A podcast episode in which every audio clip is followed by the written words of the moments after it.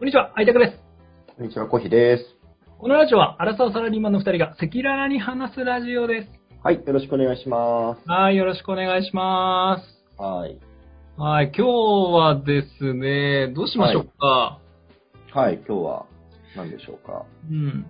まあちょっと、まあ個人的に、まあ今ちょっと、うん。えっ、と、転職をして、えーもう3年働いて、ちょっとまあ、えーいろいろこう、今30代にもなってるので、まあやっぱ、うんいろいろこうやっぱ、いろいろ選択肢ですね、あの、考えたりするわけですよ。はいはいはい。それで、まあ、よくね、あのーうん。周りの人とか、今このうん30代とかで聞く、まあ、自分に合う仕事見つけるのってやっぱ結構難しいよってこう感じたりする。ね。うん。うん。まあ、転職までとは言わないけども、まあ、そういう自分に合う仕事って本当に今の彼仕事がそうなのかなっていうところに関して、うんうん。えーそうですね、ちょっとそれに沿った内容をお話しできればなと思います。そう。うん。で、えー本日のトークテーマは、えー最高の職業の選び方について話していきたいと思います。はい。うん、どうですか？小石さんね、普段だってね、まあ、うん。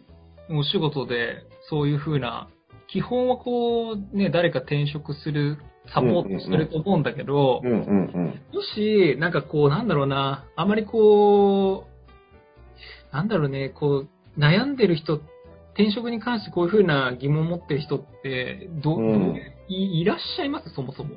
そうね。まあ、あの、初めて聞く方には、私、あの、転職エージェントというのもやっていて、はい。あの、まあ、転職をする人の相談に乗ったりしてるようはいな仕事なんですけど、うん。まあみんな悩んでる、悩んでますよ。こうどの仕事がいいんだろうとか、どういう会社がいいんだろうと。うん。そうだよね。なんかまあ、なかなかやっぱ今のね、仕事がね、100%満足してる人ってそうそういないじゃん。何かこう、なんかね、あの、プラスの面もマイナスの面も含め、いろいろこう考えてて、今がここが正しいのかなって、多分絶対こう、ね、うんあの、考えていると思うんだよね。うんうんで、一応ちょっとまあ、あの、僕もまあやっぱりそういうのをこう、日頃こう考えたりするので、うん。まあその、職業の選び方について少しちょっと話していければなと思います。うんうんうん。はい。で、最近ちょっと読んだ本で、えっ、と、まあちょっと面白い本があったので、ちょっとざっくりその内容を説明させていただいて、その後にちょっとコヒさんの話を聞ければなと思ってます。うんで、最近読んだ本なんですけど、その科学的な適所っていう鈴木優さんが書いた、えー本が、えー私の中で面白いなと思いました。うんうん。で、これはですね、まあ、どう、まあ、あの、幻想を捨てて科学的にどうやったら、えー一番あなたが向いてる職業に出会えるかっていうのが紹介された本なんですよ。ほうほうほはいはいはい。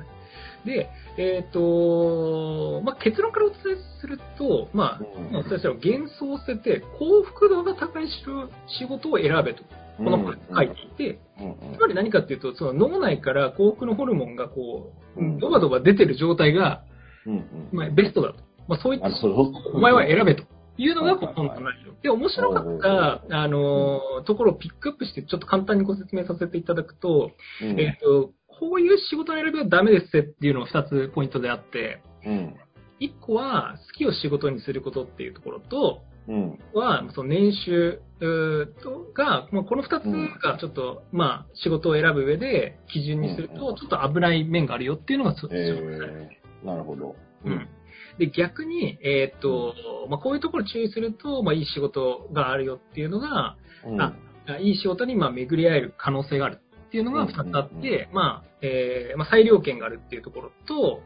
えーまあ、誰かのために仕事をができる仕事内容なのか、うんうんそのところ2点があると、まあ、先ほどのうん。まあ結論でお伝えしたと幸福度が高い仕事、な脳内うんのその幸福ホルモンがこうもうめちゃめちゃこうドバドバ分泌されてる、うん。はい。まあ、はい。仕事になるっていう話ですね。うんうんで、なんかね、やっぱ今、どどうなんだろうね、結構その今の転職にの来る人、うんここに来る人って、うんうん。その好きの仕事っていう軸の人っているの？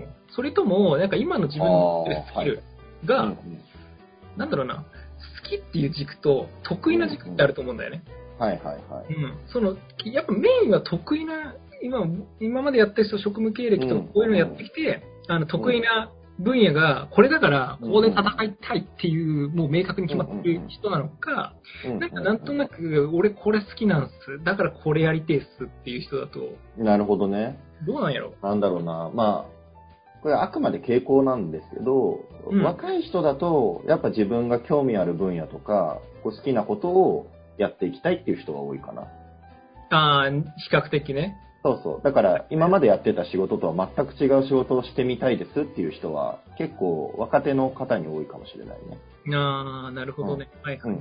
でそれがまあ、現実的に可能なんですかっていう相談が、まず、最も多い相談かもしれないね。ああ、なるほどねうん。それができるのかっていう。まあ、例えば今までは、あの、製造業とかにいましたけど、そこから IT 系の企業に行けるんでしょうかみたいな話とか、ああ、その業界転換か。業界とかも仕事ももう、今までは営業だったんですけど、あの、エンジニアとして、IT のエンジニアとしてできるでしょうかみたいな相談とかね、うんうんうんいただくことはまあ多かったりするかな。うー。うんん。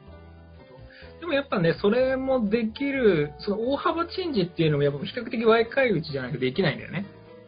そうだね。まあ可能性的にはそうだけど、まあなんかこう、やりたいことが、やりたいことっていうか、できないことっていうのがあんまりなくて、可能性がゼロってことはまずあんまりないと思うのね。基本はそうだよね。うん、うん。何にこだわるかっていうところが大事で、まあ、仕事だけだったら、うんまあ、最悪自分でやればいいじゃんって話だ。最悪ね、あそうだね。うん。でもちゃんちゃんとした会社でとか、給与、給与がしっかりしててとか、人数がしっかりいてとか、なんかいろんなことにこだわり出すとそれが現実的にあるのかないのかって話になってくる。ああ、うんなるほどね。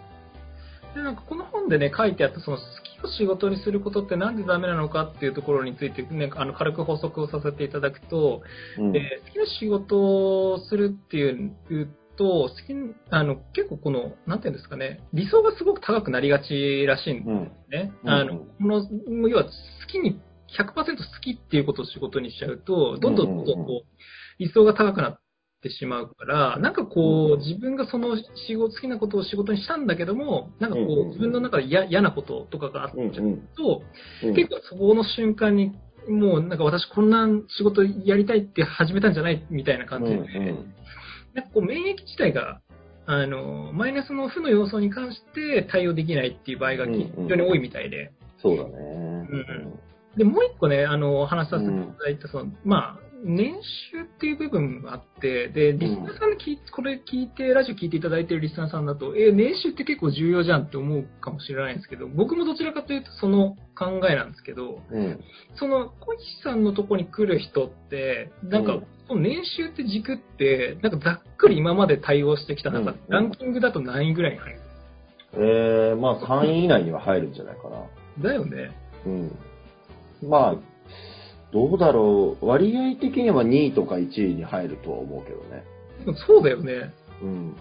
で、まあ、ここでね、まあ、あの、この作者の人が全面否定しているというよりは、あの、うんうんこういう傾向があるよっていうのをこの説明をしてくれてるんだようんうね。んでね内容は何かっていうと、まあ、年収例えば、えっ、と、なんかこれどっかの、えっ、と、なんか調査で分かった話らしいんですけど、まあ、大体はいはい年収800万ぐらいが、その幸福度、うん人間がこう幸福度を感じられる、うー大体マックスぐらいらしいんですね。うんうんで、逆に1000万以上超えていくと、1000万、3000万になると、あんまりその、年収が上がったとしても、あまりその幸福的には増えないらしいんですよ。うん。うんうん例えば、まあ、3000万の仕事ってそうないじゃないですか。うん。うんうんないし、かつ、その仕事って結構、もちろん、ハイリスク、ハイリターンというか、もちろんプレッシャーもあったりして、なかなかその幸福感じられるポイントっていうのが、もしかしたらることもあるので、はいはい。で、かつ、その、まあ、1000万、2000万稼ぐ人たちの周りには、うん相応の人がいるので、なるほど。うん上には上がいて、例えば億稼いでる人とか、比べちゃったりするらしいんですね。その、うんうんうん1000万、2000万稼いでる人たちっていうのは。だから、なんかそういう人間って比較的にこう比較をするのが好きな生物だから、うんいつまでたっても幸せになれねえよっていうのがここの話ね。うんなるほど、なるほど。うちになんか年収をこう持ってくるのがダメっていうよりは、そうなっちゃうか,、かもしんないですっていう教えを、まあここで説明してるって感じですねそういう。ことね。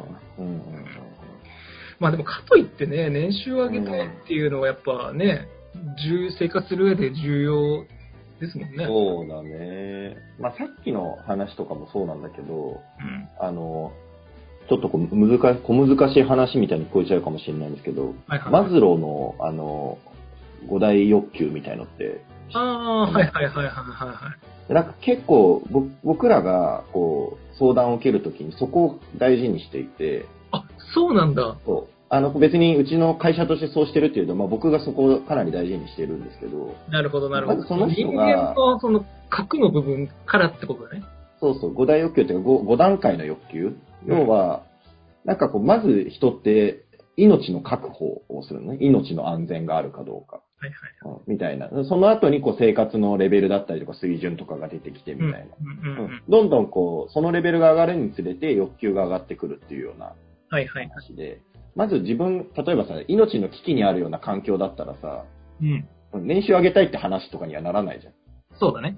そうそうそう。もう日常的にちょっとこう戦争が起こってる国で働いてるとかだったらさ、うん。うんそれよりもこう、命を大事にできる環境を求めたりするよね。はいはい。うんまあそんな話、それは極端な例なんだけど、もうそこで、例えば年収っていうところを例にとると、うんあのーまあ、その人それぞれ状況があるから、やっぱり、うん、それによってこうアドバイスすることは違っていて、今の時期だと、コロナで倒産しちゃいましたっていう会社の人とか、うーん、なるほどさ。れちゃいましたっていう人もかなり多くあるね。そうだね。今ね、だって派遣切りとかね、すごいもんね。そうそうニュースに。なってるし。うん。まあ、あとは、まだそういう状況じゃなくても、給与が商用カットで下がっちゃいましたとか。なるほど、なるほど。で、そうなったことに転職したいですっていう方が多くなってきてるんだけど、なるほど。例えば、給与が下がったことで、今子供が3人いて、あの、育てていかなきゃいけないんですと。うん、そうなった場合は、年収確実に上げていかないと、ちょっとこう、んそうだね。生活の危機が訪れたりするわけじゃないですかう。んうんうん。だから欲求的にはかなりこう下の方の段階に来ている人だと思うのね。なるほど、なるほど。だだとしたらまあ絶対にじゃあそこを叶う必要がありますよねって話になってくるから、そういう職選びになってくると。あー、なるほどな。むしろ仕事の内容だったりとか、やりがいみたいなところは、その、そういう方はまあど度外視していって、まず給与が確保できる環境っていうところを第一優先していく。なるほど、なるほど。そこに、プラスアルファやりがいを求められたらいいんだけど、まあそうは言ってられない状況の場合もあったりするわけよ。こう、なるほどね。人様々ね。うんうんでそういう人だとちょっとこう、そういう話とは違ってくるよねっていうところと、うん、なるほど、なるほど。まあ一概に確かにそうだよね。その、まあ軸が、なんかまあ好きなこととか年収とかこういろいろあるんだけど、まあその人によって、その状況が違うから、一概に、まあどうこうっていう話ではないよね。うんうんうん今言ってた、こう、なんだろうな、その、鈴木さんっていう人が書いてる本に関しては、ある程度多分生活レベルとか、給与レベルが高い人たちの話だと思うんだよね。そうだね。多分その、確かにマズローの五大欲求の話って言ったら結構う上というか、うん。の話だったかな？なんだろう、生活レベルとかちょっと語弊があるけど、今の環境が多分安安定していたりとか、うん、うん。うん脅かされる心配がない人、人の話だと思うんだけど、うんうん今まあどんな大手企業にいてもね、何が起こるかわからない世の中なんて、そうだね。誰しもそういう状況にはなり得る可能性はあると思うんですけど、うん、うん、あとは一方で、まあ、その水準としてはかなり満たされている人たちが、まあ、自分のこう評価として年収を一つの基準としていて、うんよりもっとこう評価を得られる、自分の仕事に対して報酬を得られる環境に行きたいです。特にお金に困ってるわけじゃないっていう方は、まあ、いたりはするよね。ああ、なるほどね。うん確かにその、まあね、価値観もね、あの、自分を測る尺度にはなるからね。うんうんうんなるほど。時には、まあ、仕事の内容とか、やりがいとかもある程度やっぱり両立していかないと、お金に困ってるわけじゃないから、はいはいはい。そうそうそう。うんそういうところが、まあ、一つこう軸として出てくるかなるほど。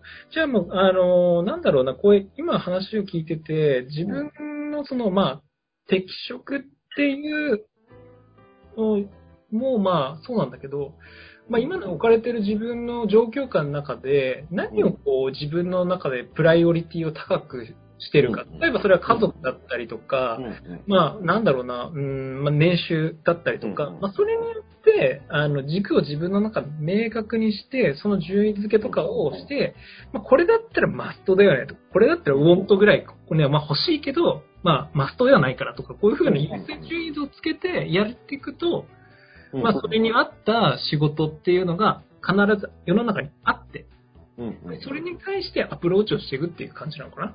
そうだね。まあなんか本当にそこを転職活動するときは自問自答した方がよくて、うん。うん今の会社とか仕事で不満に思ってたりとか、変えたいこと、転職してやりたいことっていうのを、まず一通り箇条書きで、些細なこともバーって書くの。なるほど、なるほど。もう何十個あってもいい。うん。もうブレストすんだよね。そうそうそう。自分の心を全部こう、表に出すと。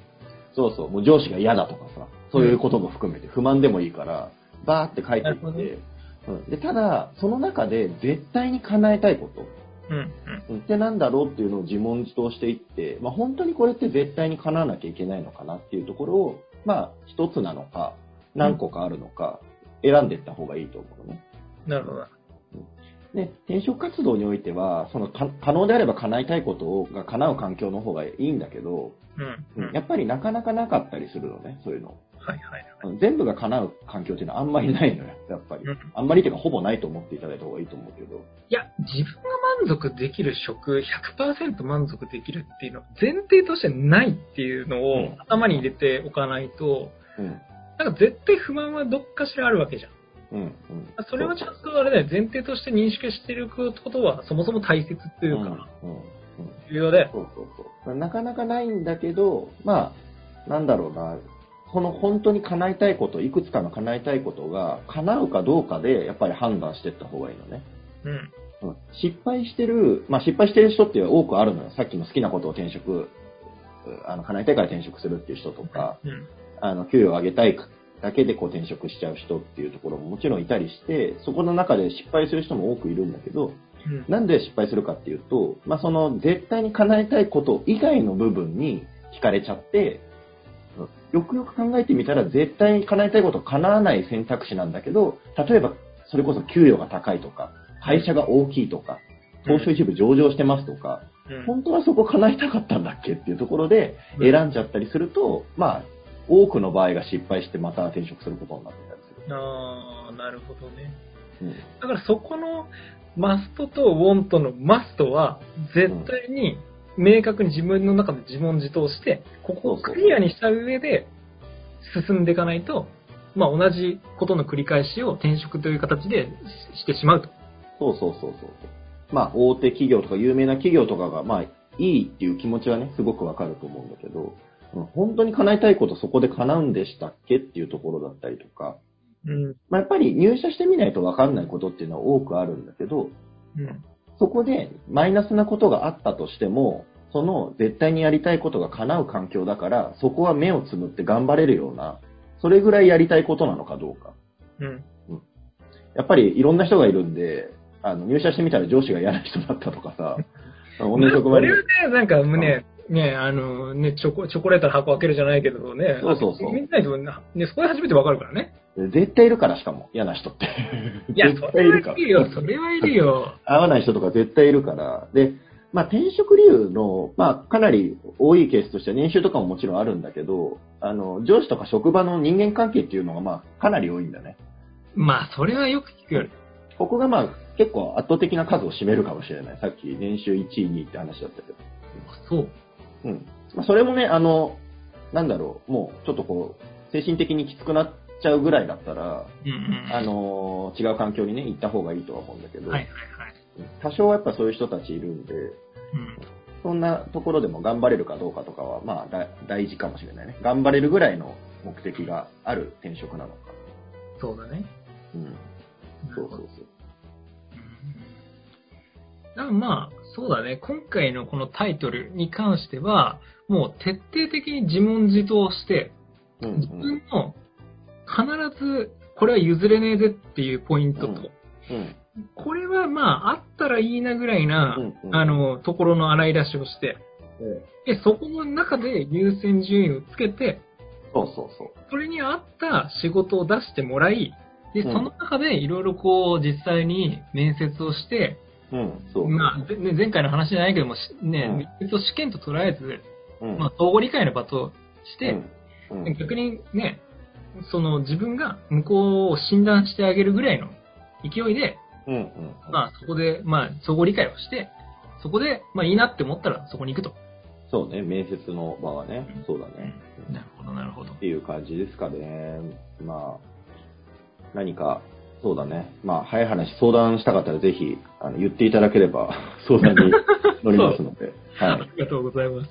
い。はい。じゃあちょっとね、まあもしなんか皆さんの中で、なんか今までこういう仕事の選び方をしたとか、なんかもしなんかそういうのが、もしなんかコメントしていただき、なんかしたいことがもしありましたら、なんかコメントそうね残していただければなと思います。まあ、成功した例とか失敗しちゃったとかね、もしあれば。そうですね。なんかね、それちょっとね教えて教えていただければなと思いますので。はい。